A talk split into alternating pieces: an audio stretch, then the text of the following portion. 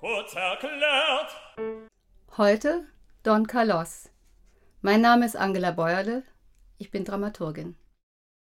Was Pizza und Pasta für die italienische Küche und Inter Mailand für den italienischen Fußball ist, das ist Giuseppe Verdi für italienische Oper. Kein Komponist erscheint uns heute prototypischer dafür. Dabei wird leicht vergessen, dass Verdi nicht nur international unterwegs war, sondern auch beinahe sieben Jahre seines Komponistenlebens in Paris verbracht hat. Und das nicht von ungefähr.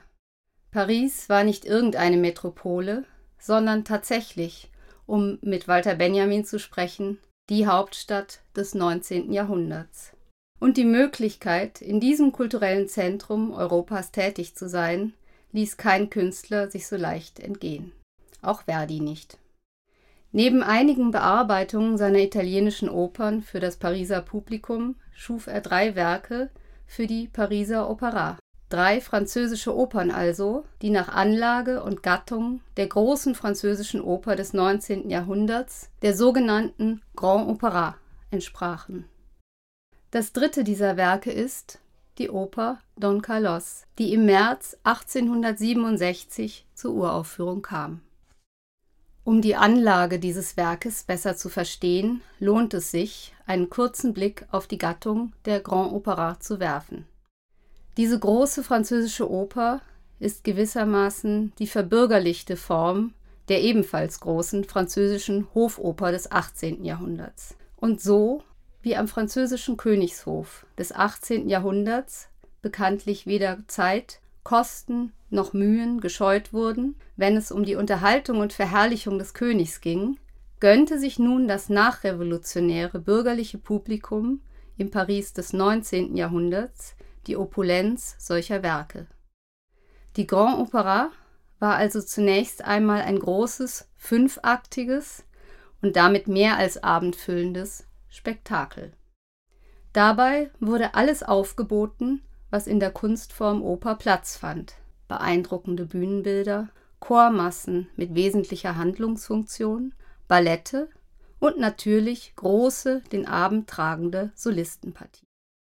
Inhalt dieser Opern waren in der Regel nicht mehr die Geschichten aus der antiken Mythologie, sondern quasi historische Stoffe, in denen umwälzende Konflikte zwischen Nationen, Volks- oder Regierungsgruppen verhandelt wurden. Diese wiederum bilden die Tableaus für die Schicksale Einzelner. Und da es sich um Oper handelt, meist geht es um eine Liebesgeschichte, die vor dem Panorama eines gesellschaftlichen Konfliktes an der Unvereinbarkeit von gesellschaftlicher Rolle und privater Neigung zerschellt. Alle diese genannten Merkmale der Grand Opera finden sich auch in Verdis Don Carlos wieder. Für das Libretto griff Verdi im Wesentlichen auf Schillers Drama Don Carlos Infant von Spanien zurück. Damit befinden wir uns historisch im 16. Jahrhundert, im Spanien der Inquisition, zu Beginn des 80-jährigen Krieges, in dessen Verlauf sich Flandern die Unabhängigkeit von der spanischen Herrschaft erkämpfte. Aber auch am Ende eines spanisch-französischen Krieges um die Vorherrschaft im damaligen Europa. Die Beendigung dieses Krieges wird besiegelt durch die Verheiratung der französischen Prinzessin Elisabeth de Valois mit dem spanischen Königshaus. Kurz vor dieser Hochzeit beginnt die Handlung unserer Oper. Und wir erfahren sehr bald, dass diese Hochzeit, die der Bevölkerung von Spanien und Frankreich den lang ersehnten Frieden bringt, ein privates Drama birgt. Denn Elisabeth wurde zunächst Don Carlos, dem Infanten, also dem spanischen Thronfolger, versprochen. Und welch ein Glück, denkt man im ersten Moment. Denn Elisabeth und Carlos haben sich bereits kennen und lieben gelernt. Dann jedoch entscheidet Carlos Vater, König Philipp II. von Spanien, kurz vor der Hochzeit, dass er selbst die französische Prinzessin ehelichen will.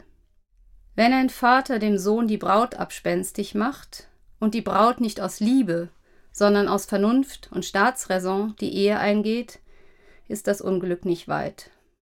Wenn dann auch noch eine schöne spanische Hofdame, Eboli, dazwischen tritt, die in Carlos verliebt ist, aber mit seinem Vater Philipp ein Verhältnis hat, wird es davon nicht besser. Wenn schließlich alles Tun und Handeln der an diesem privaten Drama beteiligten Personen nicht nur öffentlich, sondern auch von unmittelbarer großpolitischer Konsequenz ist, dann kann auch Rodrigue, Marquis von Posa, der sich leidenschaftlich für die Befreiung Flanderns einsetzt, weder seinen Freund Carlos aus der Verstrickung retten, noch König Philipp ein Freund sein. Und über allem wacht die Inquisition in Gestalt des greisen, blinden Großinquisitors, der nicht nur die grausame Ketzerverbrennung des Auto da Fes verantwortet, sondern auch den mächtigen König Philipp II. ganz klein aussehen lässt. Einzig ein geheimnisvoller Mönch. Ist es nun der totgeglaubte Kaiser Karl V. oder ist es nicht? scheint eine Perspektive aus diesem irdischen Jammer aufzeigen zu können. Es ist erstaunlich, wie es Verdi in dieser Oper gelingt, große Handlungstableaus und den langen Atem einer fünfaktigen Erzählung mit den privaten Dramen der Einzelnen zu verbinden. In besonderer Reihenform und mit hinreißend schöner, wahrhaftiger Musik zeigt Verdi das persönliche Scheitern der Einzelnen in den menschengemachten Zwängen der sie umgebenden Welt. Zwänge, in denen Macht zur Einsamkeit, Schönheit zur Verbannung, Liebe zur Bedrohung und Freundschaft zum Tode führt.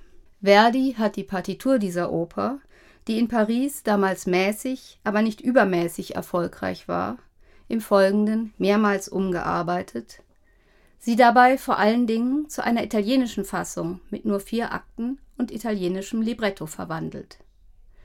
Dieser Don Carlo, dem der ganze erste Akt der französischen Fassung fehlt, war über viele Jahre hinweg die bekanntere Version dieser Oper. Sie passte schließlich auch besser zum italienischen Komponisten Verdi.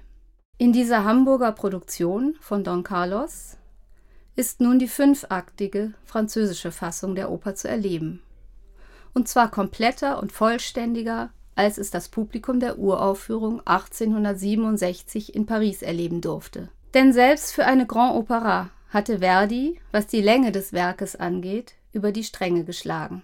Er musste daher schon vor der Uraufführung sein Werk um wesentliche Teile, insgesamt 15 Minuten, kürzen. Sonst hätte das Pariser Publikum die letzten Vorortzüge nach der Vorstellung nicht mehr erreicht. 2001 hat Peter Konvitschny Verdis französische Grand Opera Don Carlos für Hamburg inszeniert. Und es ist eine Inszenierung, die heute beinahe Kultstatus genießt. Nicht nur, dass sie in den vergangenen gut 20 Jahren immer wieder hier am Haus zu sehen war, auch in Barcelona und an der Wiener Staatsoper wurde diese Inszenierung gezeigt. Konvitschny gelingt es, einen scharfen Blick auf das Heute zu werfen ohne die historische Dimension der Geschichte zu vergessen. Die Kostüme von Johannes Leiacker erinnern an das 16. Jahrhundert, also die Zeit, in der Don Carlos, Philipp II. und Elisabeth de Valois tatsächlich lebten.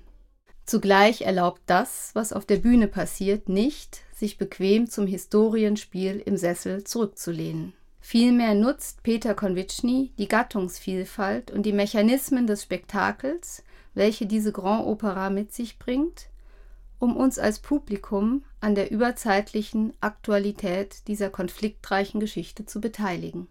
Eine der größeren Ballettmusiken der Oper etwa verwendet Convici nicht zum Tanz, doch zu einer Szene, die uns mit lachendem und weinendem Auge zugleich hineinschauen lässt in die Sehnsucht der Hofdame Eboli. Und was das Spektakel angeht, öffnet Konvitschny an zentraler Stelle die Bühne bis in die Foyers hinein.